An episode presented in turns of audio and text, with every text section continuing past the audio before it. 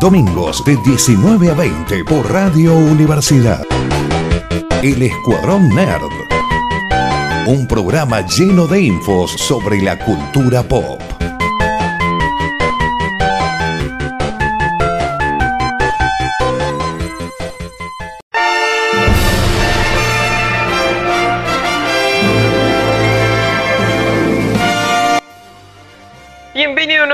Programa del Escuadroner, edición pandemia, cada uno en su casa, encerrado, pasándola como se puede dentro de un tupper. Estamos en Radio Universidad 94.7. Mi nombre es Miriano y me acompaña la señorita Noelia Martínez. Hola Emiliano, ¿cómo estás?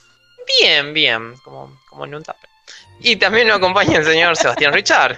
¡Cállate! Hola, sé que soy el que más extrañan siempre en la semana. Por supuesto. A nosotros o la audiencia. La audiencia, por supuesto. Ah, ah, sí, no, no, también, también, sí. También. Soy, soy el alma de este programa. Sí, sí, no. Jueves 3 de la tarde, como alguien. ¿Qué estará haciendo Coyote a esta hora? Posiblemente en una siestita, en una power nap, Una power nap, sí, puede ser. Son, son lindas las power naps. como Boss Baby. Sí. Bueno, tenemos un nuevo programa NER, nuevas cosas, así que empiezo yo nomás por democracia de, de ustedes dos, ¿verdad? Por supuesto, te dejamos pensar que es tu programa. Bueno, voy a empezar hablando de algo que se nos pasó la semana pasada, que fue un estreno que ya sucedió la semana pasada. Este fin de semana ya salió el segundo episodio, que es Star Trek Discovery. Sí, Oh, yeah. Sí, se, se nos pasó porque estuvimos hablando de esto antes del programa, en las pausas del programa, pero eh, se repasó en el medio. no, sé qué habrá pasado, que bueno, Discovery sale con su tercera temporada, que es algo honestamente bueno, creo, mínimo para todo lo que le guste Star Trek, es muy bueno, para lo que le guste la ciencia ficción es, eh, hay más cosas ahí en la red. Y se puede conseguir en Netflix. Creo que sale los jueves en CBS de Estados Unidos, CBS All Access, y a nosotros nos llega recién el viernes en Netflix, de manera legal. Y podemos encontrar la serie ahí. Está protagonizada por Senokwa Martin Green, que es esta chica que ustedes conocen de The Walking Dead. Mí se me pasa totalmente por alto. Que hace tres temporadas es Michael Burnham. Exactamente, Michael Burnham. Está Duke Jones, que es Saru, que en cada peli de monstruo que esté, que esté dirigida o, o esté metido el señor Guillermo del Toro, él es el monstruo. Que en. Es verdad. No, posta, El en mejor la- monstruo. ex- sí, en- creo que la chica del agua, la que ganó un Oscar hace poco, hace unos Sí, cuantos años. él era- él era el monstruo. él es También el él, monstruo fue ahí en Hellboy. Sapien, F. Sapien de Hellboy, fue la muerte en Hellboy, fue también fue el fauno del laberinto del fauno, el monstruo. Exacto, con- ese. Y Sí, debería interpretar al mulo en la serie de Asimov. Por favor, sí, por favor. ¿O Sí, no? la, la verdad que sí, sí. re Le da da la, para la descripción del mulo. Sí. Sí, que era medio deforme, medio. Sí, un flaco escuálido alto con nariz larga, sí. Sí, sí. Por Sí, favor. él y después el, el que hace de. El que hizo de Gollum en El Señor de los Anillos. eh, Parece muy sí, petizón. Serkis. Andy Serkis. Serkis. son dos actores que acaparan papeles así Ah, de, sí. de monstruos. Eh, Eso es lo que iba a decir, ¿no? como Ah, todos lados. Listo. vos ves un monstruo, Bueno. es probable que sea o Duke O Andy Jones o Andy Serkis. Y, y esta Sí. nueva temporada de, de Discovery, ¿cuántos episodios tiene? ¿Ya se sabe o...? Eh, no me fijé, pero deben ser 10 como el anterior o 12. A ver, ¿No eran 13? este momento de duda interna. ya te lo confirmo ahora. Eh, 13, sí. 13, sí, 13 13 episodios. no. episodios. Sí, son 13 sí, sí. episodios, que obviamente es continuación directa de la segunda temporada, pero que tiene esto de Star Trek Discovery, para que no sepan, los fans de Star Trek son como los fans de Star Wars. Eh, de- Después estamos nos- nosotros también, que somos Sí. re jodidos, ¿no? Pero son re jodidos del estilo de sale algo nuevo, es como de, no, eso es una basura, eso no va a servir. Y después como de, no, che, está bueno, ¿no? Y, Sí. y tal vez ya se canceló Igual- el proyecto y es como de, uy, bueno. Lleva, lleva un capítulo Discovery y ya vi en los grupos de Star Trek que, que la típica. ¡Eso no es Star Hay odio Oh. eh, por, por todos lados. Es algo normal en la comunidad. Y Es- entonces es- las dos primeras sí. temporadas fueron totalmente criticadas desde el día uno de, che, la foto con la que mostraron al cast es muy oscuro, ¿no? Eh, eso Sí. sí era cierto. La sacaron a una pizzería donde no había mucha luz. Después pasaron a cosas de no tiene sentido. ¿Cómo van a poner una chica de color como personaje principal y no la capitana, que era la costumbre en Star Trek? El capitán es Wow. más protagonista que los demás. Como siempre hubo inconvenientes con algo. Las primeras dos Sí. temporadas fueron totalmente criticadas por eso. Y esta tercera temporada, algo muy inteligente que hizo es patear todo 900 años en el futuro. Sí. Pero que igual lo Porque- están criticando porque dicen de que no sigue el esquema tradicional de un capitán en una nave. Más o menos lo mismo que le criticaron a Picard. O sea, el universo ficticio de, de Star Trek es gigante, pero los tipos quieren seguir exactamente con el mismo libreto. Sí, no, es re jodido. O sea, entiendo al principio cuando criticaban ciertas cosas, ya que Discovery, la primera y segunda temporada, trata de esta nave experimental que sucedería 10 años antes de la serie original y donde vemos tecnología que no tenían en ese momento y Star Trek, de que no tenían Spock y me olvidé el personaje de William Shatner. Es que Kirk. Sí. Oh my god, Kirk. Sí, bueno, es más importante Spock.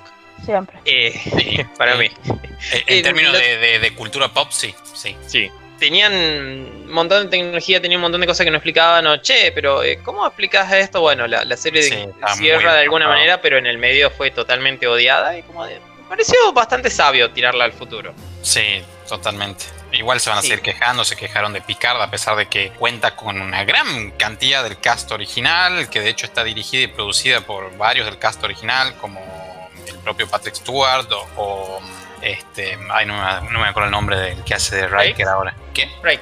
Eh, sí, Jonathan Frakes, sí, sí, sí. No, no, no hay forma, digamos, no hay forma, ¿me entendés? Incluso le metieron un fanservice tremendo en Picard, igual, igual se comió crítica.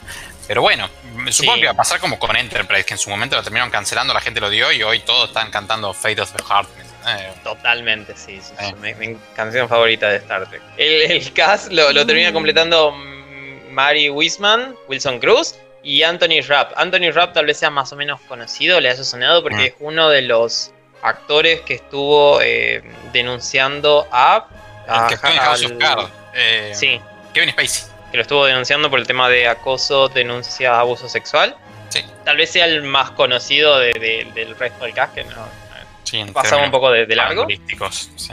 Y algo eh, bastante interesante es que en la segunda temporada sumó a tres personajes y terminó creando muchas más series Star Trek Discovery que también van a llegar. Eh, sumó a Anson Mount haciendo de Pike, a Ethan Peck haciendo de Spock y a Rebecca Romijn Siendo el number one. De Number One. Rebe- esta Rebecca es la que hace Mystique en las primeras tres X-Men. Es la misma chica. Es como algo que me pasó totalmente por arriba. Y que son tres series que ya vimos unas cuantas temporadas de Short Treks y que nos prometieron más. Después la futura serie de Star Trek Strange New Worlds y Star Trek Sección 31, que es como la, la CIA KGB de, de Star Trek. Sí, un personaje que pegó bien de Discovery, que te olvidaste de mencionar, es el interpretado por la queridísima ay, la de- asiática. La que hace de, Fili- de Filipa Giorgio. Filipa Giorgio, no me hace el nombre, la adoro. Michelle yo. Michelle Yeoh, Michelle la adoro, Yeoh, sí, sí, excelente. hizo Bueno, de Sí, hizo de, de- de capitán y de emperador Filipa Giorgio, y ella sería la protagonista de, de Section 31, o estaría sin duda ahí involucrada. Sí, sí, eso, eso espero. Espero ver qué tal va a salir. Y en teoría también sale en esta, así que Sí, va a ser interesante. Luego pasando a cosas que van a venir en un futuro, que va a ser mayo del año que viene, si, si todo es cierto y se cumplen las fechas. Justice League, la Liga de la Justicia, que fue esta peli del 2017 que empezó a construir Zack Snyder para lo que era el universo cinematográfico de DC, de meter a todos los personajes que, que nosotros conocemos, Superman, Batman, Mujer Maravilla. Que es el Zack Snyder Snyder. Cut. Exactamente, va a llegar eso. Zack Snyder no pudo terminarlo de dirigir, entonces el estudio llamó a Joss Whedon, que venía a dirigir Avengers 1, Avengers 2 y haber sido despedido o haberse corrido de, de Marvel. No lo sabemos, probablemente fue despedido. Fue una sabia idea igualmente. Sí, sí, la, la verdad que sí. Iba a dirigir. eh, una de las cosas por la que salió de Marvel y llegó a DC es porque iba a dirigir eh, la película de Batichica, la primera película de, de Batichica en solitario. Y bueno, aparentemente no llegó a ningún lado. En el medio lo denunciaron y pasaron un montón de cosas. Y creo que ya no está trabajando con DC. Pero lo importante es la, el Snyder Cut, que es algo que el propio Snyder eh, inició de alguna manera en Twitter cuando vio la peli y empezó a decir cosas como, ese no es mi Superman. Yo no hice eso. Yo había planeado que ese, ese auto choque de otra manera. Como, nos contó básicamente en Twitter cosas que él había pensado. Sí, y de las horas de grabación que tenía además. exactamente, sí, detrás de escena, de cómo había grabado un montón de cosas que no se usaron ninguna, luego se cambió, luego se regrabaron y se hicieron chistes en su lugar y se cortaron. Bueno, contó un Mm. montón de esas cosas y fue armando este hashtag en Twitter y en diferentes redes sociales de liberen el Snyder Cut, liberen la versión de Snyder y lo logró. Estuvimos hablando ya antes, el, el- el- chico lo logró, hizo que DC, a través también de Warner y a través de HBO Max, dijeran, ok, vamos a hacer el Snyder Cut, el Snyder Cut va a ser una realidad. Creo que dieron un presupuesto como de 10, 20, 30 millones de dólares extras para que puedan hacer otras escenas, para que puedan hacer escenario, volver a grabar, para que contraten al mismo equipo de producción que estaba grabando, an- que estaba editando antes Liga de la Justicia, de la manera en que a Snyder le gusta. Te hago un paréntesis ahí, eh, que no sé si te lo habrás cruzado. Escuché rumores de que existe un George Lucas Cut al respecto de. Ay, Dios mío, la última película de Star Wars ya ni siquiera le presto atención a esa generación. Eh, Rise of Skywalker, ¿era? Sí, No, sí. ¿sí? Bueno, supuestamente hay un George Lucas Cut también dando vueltas. Es posible, no, no, no estaba al tanto eso, sé que estaba el guion filtrado de Trevor, Trevor Corrin, veía- algo así. Se veía bastante más Sí. interesante. Sí, pero que fue totalmente descartado. No sabía lo de Lucas Cat. Sí, Bueno, pero hay una, hay que, hay que admitir que el señor eh, Zack Snyder la hizo buena porque gracias a- a- al boost y a toda esta cosa que él hizo con su corte, es que la gente, más allá de lo bueno que está, que se ve tremendo el servicio de Warner y HBO, mucha gente este, se, se, se hizo miembro solamente sabiendo que va a ser una exclusividad el Snyder Cut. Sí, va, va a ser de ahí y en vez de hacer película lo van a dar en cuatro episodios de una hora cada uno. Claro. Y lo que les venía a contar hoy es de que, bueno, ya se habían anunciado cosas como que Ben Affleck volvía como Batman, Gal Gadot y Henry Cavill tenían la puerta abierta y decían, sí, che, si, si hay que grabar escenas, nosotros vamos totalmente. Supongo que en el medio Sí. cobraban una bocha de guita. ¿Qué y es estas- importante? Sí, sí, luego estaba Ray Fisher, que es gente, eh, solo para aclarar, gente, estas cosas no lo hacen de onda los actores, tenganlo presente siempre. el- no sé, ¿no? Depende de quién. Bueno, Ray Fisher, el que hace de Cyborg, también volvía, que es como de... avisar, "Ah, avisar a Downey Jr. que tiene prácticamente acciones de Disney. Todo lo que Sí, haga bueno. reditúa. Sí, bueno, bueno, pero ya a Disney también este, le, le conviene pagarle Sí, así. verdad. Es verdad, es verdad. Y esta semana salió noticia de dos personas que fueron a DC, firmaron y van a empezar a filmar sus propias escenas, que son Amber Heard Uh. y Jared Leto. Ah, sí, lo de Oh Jared lo estuve viendo. Bueno, este fue un gusto. Quiero decirles a todos Este que fue el esto fue el Escuadrón. Adiós. chao, chao, la fuerza acompañe. Chau, chau, adiós. No, bueno, es que es, es bastante interesante o llamativo, por lo menos para mí eso, de que llamaron a dos figuras bastante golpeadas. Polémicas. polémicas de, de DC. Porque Amber es la chica que tiene el divorcio con Johnny Depp. Que salió un montón de noticias, no sé en qué habrá terminado ese divorcio, pero que aparentemente ella era quien lo golpeaba y lo maltrataba a él y no como ella estaba diciendo por las redes, así que probablemente era mentira. Sí. Y luego estaba Jared Leto, que es básicamente el, el peor Joker de la historia, el actor más odiado de, de- del mundo de superhéroes. el- el único de los Jokers odiados, digamos, porque ni el de 60 se nada de hate. Cállate, el de los Sí, 60 es sí, el icónico. Romero. ¿Qué te pasa? Él y Romero su bigotito pintado son hermosos. Sí, totalmente. La sonrisa, Pero- la, la risa, gracias a él tenemos la risa del Joker. Después, por supuesto, hecha como máster por el señor este, Luke Skywalker himself. Pero bueno, Sí. este, Pero no sé, o sea, yo no entiendo mucho del odio a Jared, porque la verdad, según lo que dicen, él para Escuadrón Suicida, que es la peli donde lo odiaron y es eh, horrible, pero que ganó un Oscar a se lo mejor- merece. Sí, que ganó un Oscar a mejor eh, make-up, maquillaje, esas cosas. La peli, él, él, según lo que él dice, él filmó como 50 minutos de escenas. Y en la peli aparece menos de un minuto y medio. Y, y- Sí. y se volvió el personaje más odiado por un minuto y medio. A mí me parece que también hay como un odio extra de los fans que está puesto en el lugar incorrecto. Sí, sí, que ya, ya conocemos de eso, como lo contaste con respecto a lo que es, y lo que dijeron con respecto a lo que es Star Trek. Mm. Pero es interesante igual, me, me llama mucho la atención, sinceramente, yo quiero ese servicio de streaming. Yo también. Sí, realmente mm, muchas veces terminan echándole odio de arriba al actor cuando es cuestión del personaje y su escritura, ¿viste? Su guion. Sí, o también de la edición, porque él 50 mm. minutos de escena y aparece un minuto y medio y como de, bueno, sí, necesito los otros 48 minutos y medio para...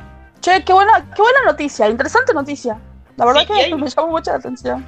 Hay una cosa extra acá, que es lo que eh, estuvimos hablando en podcast, no, no en el programa. Ben Affleck aparentemente volvería también para ser Batman en otras pelis o en otras series o en otro contenido de HBO Max.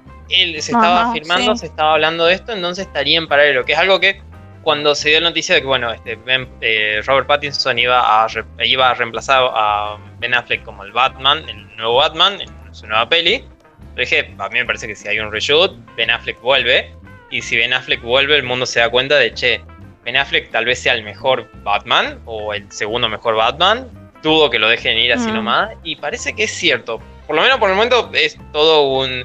Se está hablando, se están firmando cosas y yo supongo que está viendo eh, yo creo que eso está relacionado porque él va a estar en la película de, Flash. Él, él, va a ser el Batman que va a estar ahí.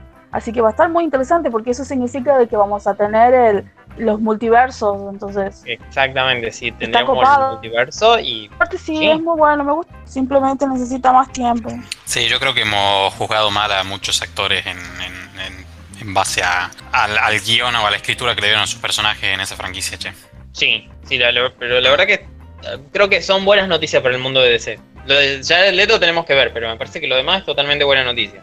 Sí. Y lo último que les traigo, y ya cortando un poquito, es eh, para celebrar un cumpleaños que pasó la semana esta que estuvimos pasando nosotros, que fue el 21 de octubre, que es de Wonder Woman. Llegó a su, sus primeros 79 añitos, parece de menos. Impecable. Looking great. Impecable, totalmente, sí, que hubo una hermosa campaña en Twitter y en Instagram, en todos lados, de gente cruzando los brazos, así como si estuviese haciendo el Wakanda Forever, pero en realidad haciendo el, la, seña de Wonder Woman. Y eh, bueno, hacer una pequeña mención de eso que sucedió, Gal Gadot estuvo participando en eso, Carter, no, no es Carter. Linda, Linda Carter.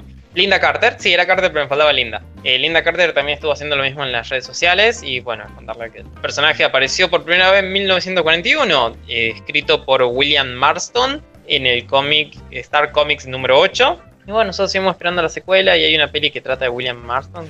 Muy buena, por cierto. A verla, bastante buena. Sí. Ese fue mi, mi tema, así que quien quiera seguir, como el Joker en The Batman, romper un palo de pool y tirarlo ahí, es como, ¿quién quiere seguir? ¿Quién se suma a la organización, chicos? Sigo Tenemos que hacer una lucha a muerte por palos de pool. Sí, Coyote ha sido eh, apuñalado con un palo de pool. Ah. No, eh. Gracias, gracias, gracias. Este, gracias, Coyote, por cederme este espacio, aunque no sabías que lo ibas a hacer. Eh, Limpia el piso, por favor, después, porque quedó, quedó un poco manchado ahí de Coyote. Tengo tres noticias cortitas, cortitas y cortitas de al pie. Eh, hace rato que venimos contando y que es nuestro deseo maravilloso, por no sé por ustedes, pero yo estoy enloquecida con esto. Finalmente, y porque nos tocaba, el 17 de noviembre va a estar disponible para Argentina Disney Plus. Para que lo sepan, aplaudan, aplaudan, felicidad. ¡Sí! Es genial, gente. Es muy copado, así que hay que estar, hay que estar muy atentos. Saben de que con esto van a tener cosas de Pixar, Marvel, Star Wars, National Geographic y muchísimas otras cosas geniales. Pero por sobre todas las cosas, finalmente, para los que van a poder tener la chance de tener Disney Plus, van a poder ser este, van a poder ser los pocos que van a, van a, van a ver este, la película nueva de Pixar. Y también se va a poder ver los capítulos del Mandalorian hasta ese punto. Así que bueno, es una felicidad tremenda. Perdón por interrumpir. Y WandaVision, que también ya va a estar estrenada para esa fecha, si no me equivoco, o muy cerca. Muy, muy ahí del estreno, creo. Este, igual muchas películas que ya no están en los demás servicios de streaming van a estar ahí. Una película ¿Y la serie de Jeff Goldblum? ¿La serie de quién? Eh, de, Jeff Goldblum. Era El ah. Mundo según Jeff Goldblum, el, uno de los protagonistas de, Jurassic, Park. Hay muchos, hay muchos documentales muy hermosos en, en, en Disney, en Disney Plus que son de la Nat, de la Nat Geo son geniales, muchísimas cosas que utilizaron tecnología de, pero no sé, tremenda tecnología para hacer el seguimiento de muchísimos documentales eh, de animales y cosas muy, muy hermosas. La verdad que vale la pena, muchas cosas de ahí. Ni la CIA tiene ese seguimiento. No, la verdad que no. Eh, la otra noticia cortita y al pie que te traigo es que el 24 de noviembre del 2020 se, eh, se, se va a estrenar la segunda parte de Ready, de Ready Player One que no se maten pensando cómo va a ser el título porque se llama Ready Player 2. Eh, No. Va a seguir. es- tiene, tiene shocker. sentido. No me lo maten. Y el tercero va a ser multiplayer. Y el tercero va a ser multiplayer, sí, es buena esa. El, el, el, Sentarlo este mismo rápido, no, autor, no te duermas. Ernest, Ernest Klein va a sacar eh, el nuevo libro, que bueno, la rompió con su primer libro. Dice de que va, va a estar este, basado en los mismos personajes de la primera, Nuevas Aventuras. Es lo único que dicen, hay mucho hype, mucha gente fanática haciendo cosas este, como lecturas en vivo del primero hasta que llegue el segundo. Yo creo que esta fecha que les doy es la fecha para Estados Unidos y el libro en inglés. No sé si será que va a salir en todas las lenguas, en todas partes, pero es una gran noticia para todo el universo nerd, así que eh, es, es muy, muy genial. La tercera noticia cortita del que les traigo es acerca de una serie que hace rato nosotros contábamos en podcast y en algunos otros lados. En realidad yo lo conté porque es una serie que a mí me gustó mucho. Es una serie basada en un- unos libros que salieron hace unos años atrás, que fue tomada por la cadena Sky, que es una cadena de cable de Inglaterra, que se llama A Discovery of Witches. Es el descubrimiento de las brujas. Una gran serie, pocos episodios, una de las mejores series de brujas y vampiros que he visto en este último tiempo. Sabíamos que la segunda temporada iba a llegar, pero en el caso de las series británicas se toma mucho tiempo, hasta años, que salgan la- las temporadas, como nosotros ya, aquellos que fuimos fanáticos y somos fanáticos de Sherlock, o de series como eh, Luther, que son de la BBC, pasaron años entre cada temporada y fueron unos cuantos capítulos. Bueno, la serie, la, la cadena Sky básicamente hizo lo mismo. Yo creo que al segundo año del estreno de la primera temporada va a salir la segunda temporada en enero del 2021. Así que lo lanzaron en Comic Con hace unas, hace unas semanas atrás, en Comic Con Nueva York. Los productores y creadores largaron inclusive en el trailer de, la, de, la, de las unos minutitos así de la segunda temporada. Maravilloso. Eh, va- eh, van a la época medieval, hermosa. de- los trajes, la, la, todo de, la- de esa serie está hecho en, en una gran, gran calidad. Así que para aquellos que son fanáticos y si no la vieron, después voy a volver a hablar de ella porque vale mucho la pena. Eh, el, el descubrimiento de las brujas será estrenado la segunda temporada el 2021. Así que bueno, esa es la tercera noticia cortita que les traigo. Y la otra noticia muy importante que les traigo, acá en Tucumán se realizó el Festival de Cine, que por cierto es el quinceavo Festival de Cine de Tucumán, que se llama, eh, es el Festival Latinoamericano, en este año es de Gerardo Va- Vallejo.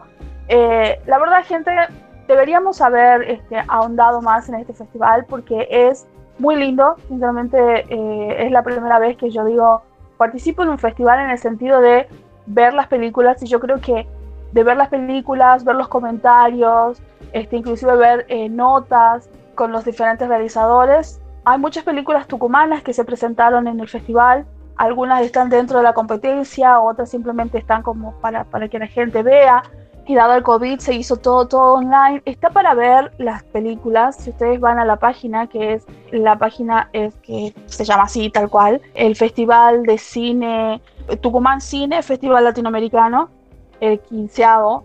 Si lo buscan en la página van a ver las diferentes películas. Las películas están para ver de manera gratuita.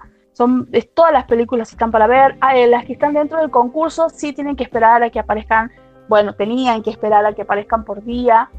Este festival fue desde el 16 de octubre hasta el 24 de octubre. O sea que tristemente ya concluyó, pero les, les quiero contar un poquito de, de- de mi experiencia referido a este festival. Primero, es muy lindo ver que muchos realizadores tucumanos hayan presentado y que las cosas sean de muy buena calidad. Que sean, que haya tanto documentales. Soy honesta, yo soy el tipo de personas que le gusta ver los documentales de los festivales de cine. Me gustan mucho los documentales en general. Vi documentales muy, muy, muy buenos. Vi un corto animado que se lo compartí a Emiliano porque estuvo muy copado. Es un stop motion con, que todo está hecho íntegramente acá en Tucumán. Hay películas que vienen de Salta, de Jujuy, de Catamarca, de Santiago del Estero. Eh, son- ese es el panorama, así fue dividido el panorama de acá norteño. Hubo jurados Muy- de España, de Bolivia, de Argentina, ¿sí? Perdón, es muy genial ese corto que me pasó Noé, era de gente que estaba trabajando con el tema de ovejas. demás. Y la música, el corto, cómo estaban manejadas las cosas, cómo eran los... No, no son efectos especiales, sin duda, porque era todo hecho este, stop A motion. mano. sí, no ¿Mano? stop motion. Sí, de, de eso de mover la- los muñequitos hasta tal manera que eran todos totalmente artesanal y hechos sin duda con los materiales de lo que estaban haciendo referencia, como lana, palos. Esta lana es mía, se llama el, el corto. Dura siete minutos, es muy lento. La verdad que es, es muy lindo el corto y es algo que no esperaba. No, no porque desconfíe, sino porque es como de. No me llaman la atención los cortos este, stop motion. La verdad que Claro, no- bastante La verdad que sorprendieron, hay muchas, hay muchas películas, fueron, eh, mejor dicho, hubo muchísimas películas y, y yo, y yo les, básicamente lo que, eh, esto es muy autorreferencial, no me gusta hacer eso, pero sinceramente muchas de, eh, algunas películas eh, tuve la suerte el año pasado de, de, de- ir a la van premiere de un documental que se presentó, que eh, ahora para, que creo que no estaba dentro del concurso, tuve la suerte de verlo en vivo con los realizadores, con la gente el año pasado y la verdad que fue una experiencia maravillosa ver cómo se van dando las cosas, ver que muchas de las personas que están involucradas en el cine tucumano son gente que nosotros conocemos, gente que, tal vez vimos, que estuvimos compartiendo en muchísimos eventos nerd. Es muy lindo eso, sinceramente yo siento que el cine, eh, este tipo de festival debería tener otro tipo de cobertura, debería ser más masivo. Es cierto, mu- muchas de las películas fueron eh, transmitidas por los canales de acá de Tucumán, pero no, la verdad, sinceramente, no consumo televisión, no sé cómo se manejaron esto. Todo lo que yo vi fue online y eso fue maravilloso porque te da la posibilidad de ver y estar a la cercanía de todas las películas. Obviamente que eh, es, es extraño ir al cine. Yo creo que este tipo de, este tipo de festivales se daban en el espacio Inca. ¿Qué otra cosa? Son, eh, eh, son espacios en donde las, la entrada es súper económica, así que deberíamos apoyar mucho más estas cosas y que sea para, para todos y para poder ver todas las películas. Pongo una pausa y ya volvemos con más Escuadrón Nerd. Los domingos de 19 a 20. Todo lo que necesitas saber de cómics, pelis, series, libros, videojuegos. En el Escuadrón Nerd por Radio Universidad.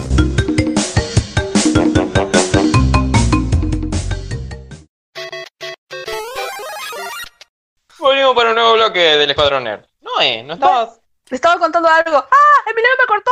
solo por la pausa.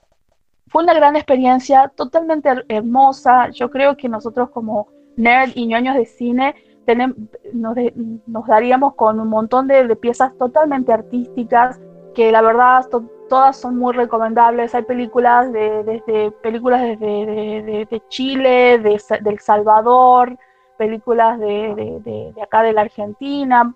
El hecho de que haya muchas películas de, acá, de, acá a la vuelta, de Santa Fe, hubo una retrospectiva con la con, con diferentes actrices, con una actriz este, argentina.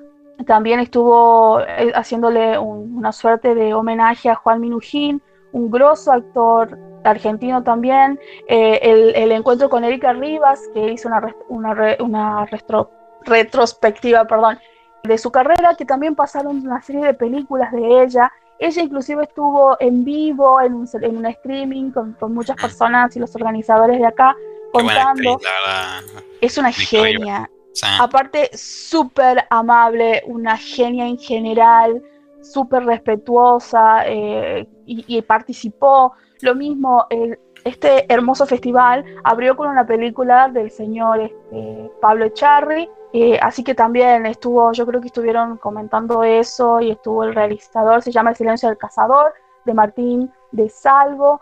Hermosa, la verdad que fue un gran festival, chicos. Siento como que tendría que haber sido mucho más mainstream para nosotros los tucumanos, porque, por ejemplo, hay una película que se presentó para el panorama de, para el panorama de aquí norteño eh, del NOA, en donde una de las actrices de esa película es una compañera mía de la facultad, que es, es grato ver ese tipo de cosas, es muy lindo.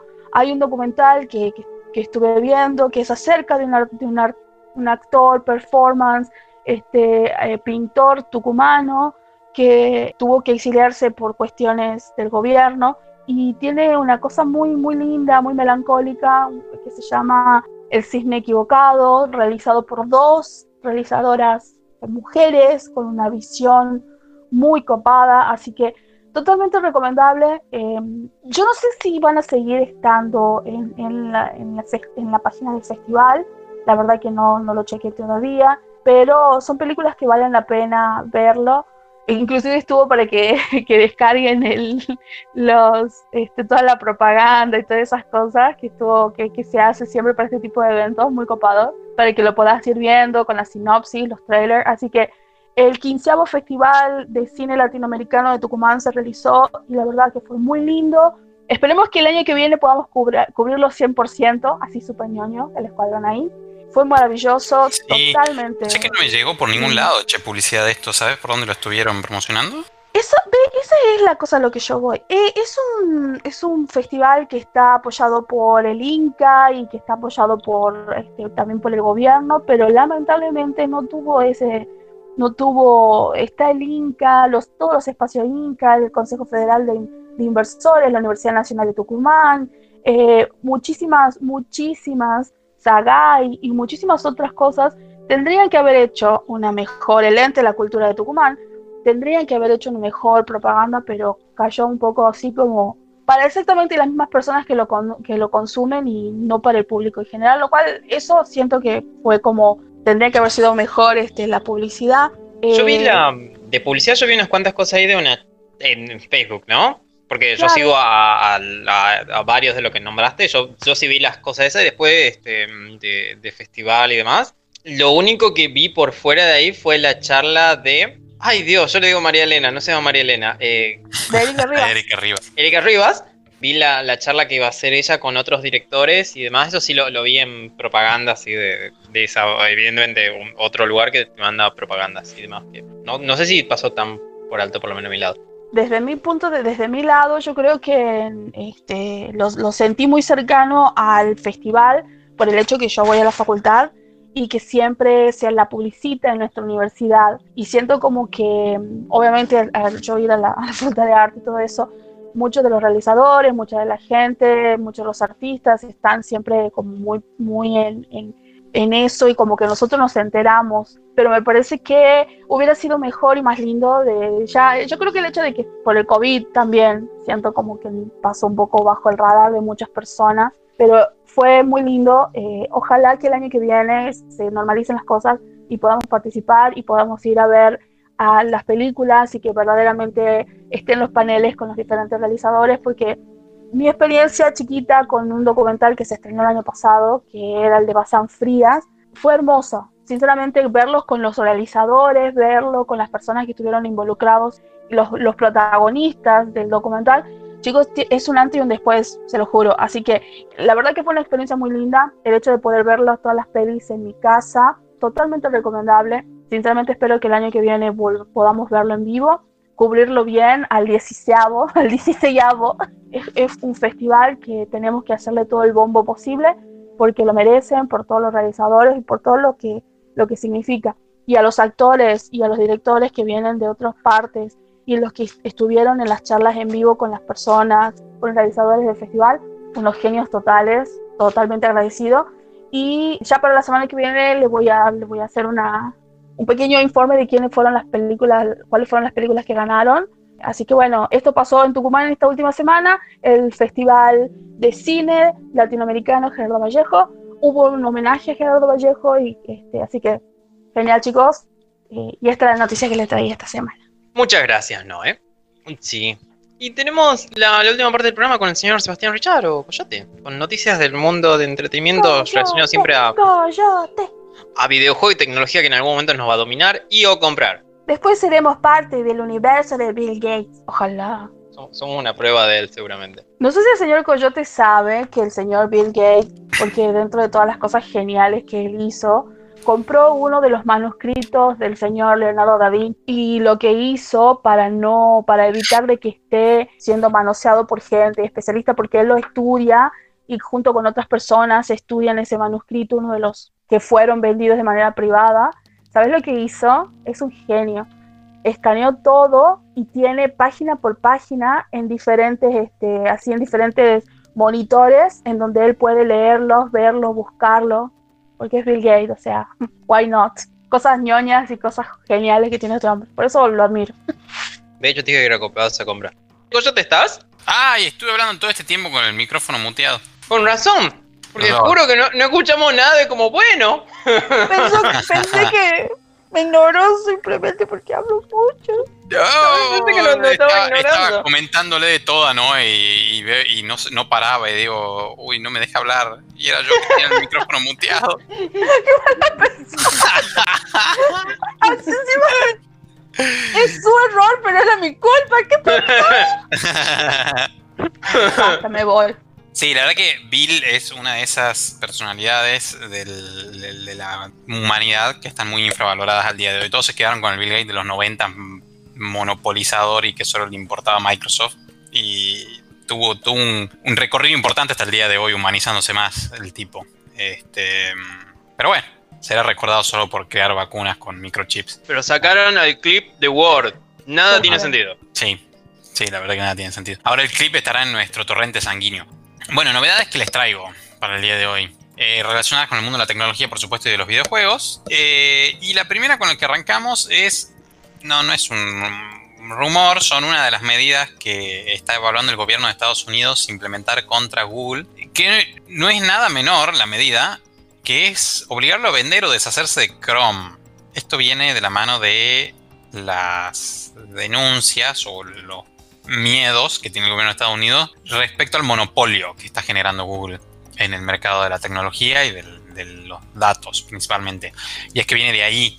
Eh, Google recibió denuncias de otros de otras empresas o de particulares respecto a la recopilación de datos que realiza a través del navegador de Chrome, eh, que estaría usándolos a todos estos datos, como las cookies y rastreadores, estaría utilizándolo para campañas agresivas de ventas y vaya uno a saber qué otros fines que, que no nos terminamos de enterar, que además en muchas ocasiones era imposible de, de rechazar estos cookies o de cancelarlos o, o de bloquearlos, por lo que el gobierno, bueno, está analizando entre todas estas medidas a tomar, obligarlo a que se deshaga de su navegador. Yo creo que se van a agarrar con uñas y dientes al navegador porque es una de las herramientas más fuertes que tiene Google en el dominio de, de tecnología. Todo esto está actualmente en evaluación. Eh, seguramente no va a ser una decisión del, día a la noche, pero eh, se lo está evaluando. Veremos, veremos qué sucede. Sabemos que últimamente el gobierno se fijó mucho en los titanes de la tecnología, en estos gigantes como Google, como el propio Microsoft, que en algún momento ya se vio, eh, se vio varias veces en el Congreso la gente de Microsoft, Facebook, Amazon y Apple. Así que, que bueno, estaremos atentos a ver qué sucede con todo esto. Lo siguiente que les traigo es un contrato que otorgó la NASA a Nokia para establecer la red 4G en la Luna. ¿Qué les parece? Vamos a... Me sorprende la parte que Nokia sigue existiendo. Sí, lo que pasa es que Nokia se cayó del mundo de la publicidad que trae la, eh, el rubro de la telefonía celular y dispositivos móviles, pero en ningún momento se retiró del mercado de redes de tecnología, de redes de telecomunicaciones, perdón. Nokia tiene una división muy importante en lo que es telecomunicaciones, en la aplicación de dispositivos de fibra óptica, de redes celular, de hecho tiene una implementación bastante eh, amplia alrededor del mundo, como en Europa, en el propio Estados Unidos. Viene de la división que se llama, división que se llama Bell Labs, ¿sí? la división que va a estar a cargo de, de la implementación. Nokia no, no, no era y sigue sin serlo solamente celulares, de hecho le está costando recuperar el mercado de celulares, pero no así el de, el de la tecnología inalámbrica, sobre todo con las restricciones que viene impulsando el gobierno de Estados Unidos a Huawei, que era como el otro gigante en el rubro. Bueno, le permitió a Nokia ganar mercado, sobre todo en Occidente, y ahora en la Luna. ¿ah? Se implementaría el 4G y, y no el 5G, uno, porque es una tecnología ya fiable, muy desarrollada, dos, porque no va a ser más eficiente que en la Tierra por una cuestión de que no hay contaminación de radio en la Luna, de, de otras ondas de radio, sea de televisión, sea de otros dispositivos de Internet, eh, de radiofrecuencia, etcétera, etcétera. Eh, Es porque no queremos manifestantes en la luna diciendo el, el coronavirus es causado Sí. por el 5G.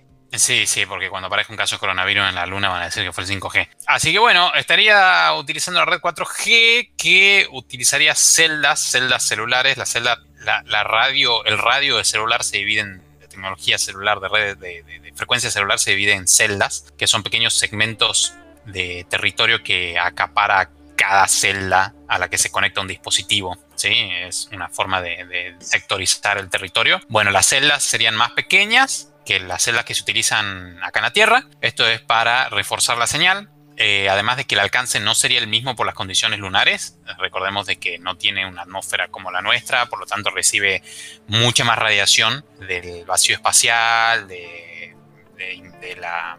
Ay, no me el nombre. De la radiación solar y cambios de temperatura, etcétera, etcétera, etcétera. Así que, bueno, tendría algunas adaptaciones, pero seguiría siendo la misma, la misma tecnología, la misma infraestructura. El acuerdo que se, que se cerró es por 370 millones de dólares. O sea, este es el contrato entero para la aplicación de todas estas tecnologías para, para la Luna. A Bell Labs de Nokia le, entró un pago directo de 14.1 millones de dólares para el proyecto. Y eh, no hay fecha exacta todavía para la implementación, pero seguramente comenzaría en los siguientes años. La presencia humana para la Luna está estipulada para el 2028, eh, así que supongo que, infraestructuras como esta estarían siendo aplicadas en los siguientes cinco años, más o menos, seis años, ya estarían siendo implementadas. Y la última novedad es ya el mundo de los videojuegos, eh, y tiene que ver con Half-Life 3, este juego que, se volvió una leyenda prácticamente, muy esperado por, por el, mundo del gaming, por los fanáticos, que se viene postergando y de hecho hace poco tuvimos el lanzamiento de Half-Life Alyx, que es un juego enteramente para realidad virtual. Y mm, las novedades son de que hubo una entrevista llevada a cabo por Geoff Kaigley, Kaigley, bueno, es medio raro el apellido de Geoff, que es un periodista del mundo de los videojuegos. Estuvo entrevistando a Gabe Newell y a Phil Spencer. Gabe Newell es el fundador de Valve y ideólogo de, la franquicia Half-Life. Y Phil Spencer es la cabeza de Xbox, en el que Gabe reconoce que intentaron varias veces eh, iniciar la producción de Half-Life 3 y lo terminaron abandonando porque no estaba satisfecho con lo que se estaba desarrollando. Se ve que tiene la vara alta pero bien alta con el desarrollo de Half-Life 3. Sin embargo, bueno, Half-Life Alyx tuvo una recepción muy muy buena, por lo que no sería raro que retomen la idea de desarrollar Half-Life 3. Esperemos que se dé.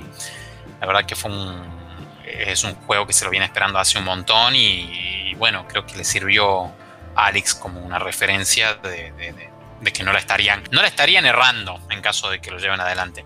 Por supuesto, todo esto queda. Perdón, hace dos o tres años creo que hubo la filtración de un guion de cómo sería el Half-Life 3 y que eso eh, nos mostraba de que había cosas muy interesantes, cosas que no, que en el medio hubo una despedida, no, no sé si masiva, pero despidieron a unas personas en particular en sectores particulares de Valve. Sí y boletearon todo lo que era el proyecto Half-Life 3 y uno de esos se, llevó eh, un guion, o por lo menos él dice que es el guion del juego.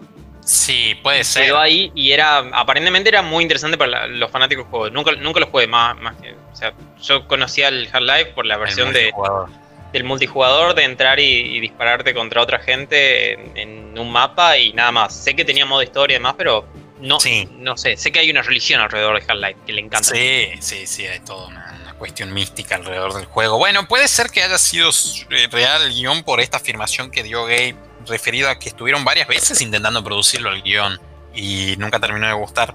Pero bueno, veremos, como te decía, si este viento renovado que dio Alex le genera interés en avanzar. Y una última cosita que anduvo dando vueltas estos días es, es una primera foto del querido Tom Holland en la filmación de Uncharted la película, Uncharted. Eh, ¡Cuatro años! ¡Cuatro, años! años! Sí, cuatro años de humo de la película. Bueno, aparentemente estaría sucediendo con Tomcito al frente. Eh, no es una foto muy reveladora, se lo ve vestido con todo el, con el traje que, usaría. ¡Oh, mi novio! Sí, usa, usa Drake. ¿Drake se llama el protagonista? Sí, Drake. Nathan, Nathan, Drake. Nathan Drake. bueno, es una foto de él luciendo el los zarapajos de Nathan Drake y una ruina de fondo o algo como una ruina. Eh, googleenlo, seguramente lo van a encontrar. No, sé cuánto tiempo tiene estipulada la producción de esta película. ¿Vos tenés idea, Emiliano? No, yo supongo que sea año, año y medio. Por ahí. Yo supongo que la van a sacar varias cosas en locación y varias cosas en. Oh, hay un montón de pantalla y efectos especiales. Sí, totalmente. Para, para que no sepan, esta saga es- vendría a ser como una especie de Indiana Jones, pero con muchísima más acción, disparos y un lazo mágico que te puedes colgar de cosas. Sí, Un látigo mágico, perdón, no un lazo. sí. Sí, sí, sí. Así que bueno, está en desarrollo en la película. No hay fecha, eh, no había fecha. Sé que no hay fecha exacta del lanzamiento, menos con todas las demoras que hubo este año y que seguramente se extiendan un poco el año que viene. Y, y porque bueno, se la pasaron cuatro años levantando humo, así que nada impide que no levanten más humo. Sí, está ah, aparentemente dicha para el 2021, el 8 de julio del 2021. Sí, igual lo seguiría, mientras dure esta pandemia, yo seguiría tomando con pinzas a- las fechas de todo. Pero bueno, Sí, hay una fecha que no dije la semana pasada cuando estaba hablando de Spider-Man, es que en teoría en diciembre de este año veríamos algo de Spider-Man, de algo- el- un tráiler o escenas o algo de, de la Mm. futura peli de Spider-Man 3. O sea que si Tom Holland ya pasó a Uncharted, significa que Spider-Man 3 ya está terminada. sí, puede ser, dudo que estés trabajando en dos proyectos de este tamaño en paralelo, ¿no? Sería raro. Sí, Sí, sí, sería raro. Pero bueno, y nada, ten- tenemos varias cosas para ver, la verdad que contabas, ¿no? Discovery, Mandalorian también. Mandalorian se estrena el primero, Sí, ya a la vuelta de la esquina. no, perdón, el, el 30 de, de octubre. A la, a la vuelta de la esquina. Sí, Y bueno, esas son las, las novedades recientes. La verdad que no, no, no fue muy activa la semana. Está pendiente en el mundo de la tecnología el lanzamiento de las GPUs de manera ya totalmente oficial de AMD, porque en la presentación de los procesadores dieron como un teaser nada más de las placas. Y, y bueno, adelantaron que para noviembre van a estar largando las, las GPU, así que también atentos a eso. Sí, así que bueno, antes de tener una pequeña cosita y pasando así como por arriba. La semana que viene es Halloween y para contar eso, o esta semana que, que está por empezar es Halloween y para festejar o para meter algo más, vamos a decir probablemente recomendaciones en medio de la semana, sigan en nuestro Instagram que es el en el resto de nuestra red social somos el escuadroner. Epic Game nos está dando dos juegos ambientados en terror, uno en Halloween uno es Layers of Fears 2. Creo que ya nos dieron el primero gratis, que es un juego de horror en primera persona que tiene mucho de exploración narrativa. Se parece un poquito a la amnesia que estuvimos contando la semana pasada, que estuvo gratis, que el jugador tiene que interpretar a un actor de Hollywood que está llamado para protagonizar una nueva una película a bordo de un transatlántico y trabaja con un director muy extraño, entonces te llama para que vayas y obviamente va a pasar algo muy malo en ese barco. Obvio. Pero vayan, jueguen, puede ser muy interesante. Y el otro es Costume Quest.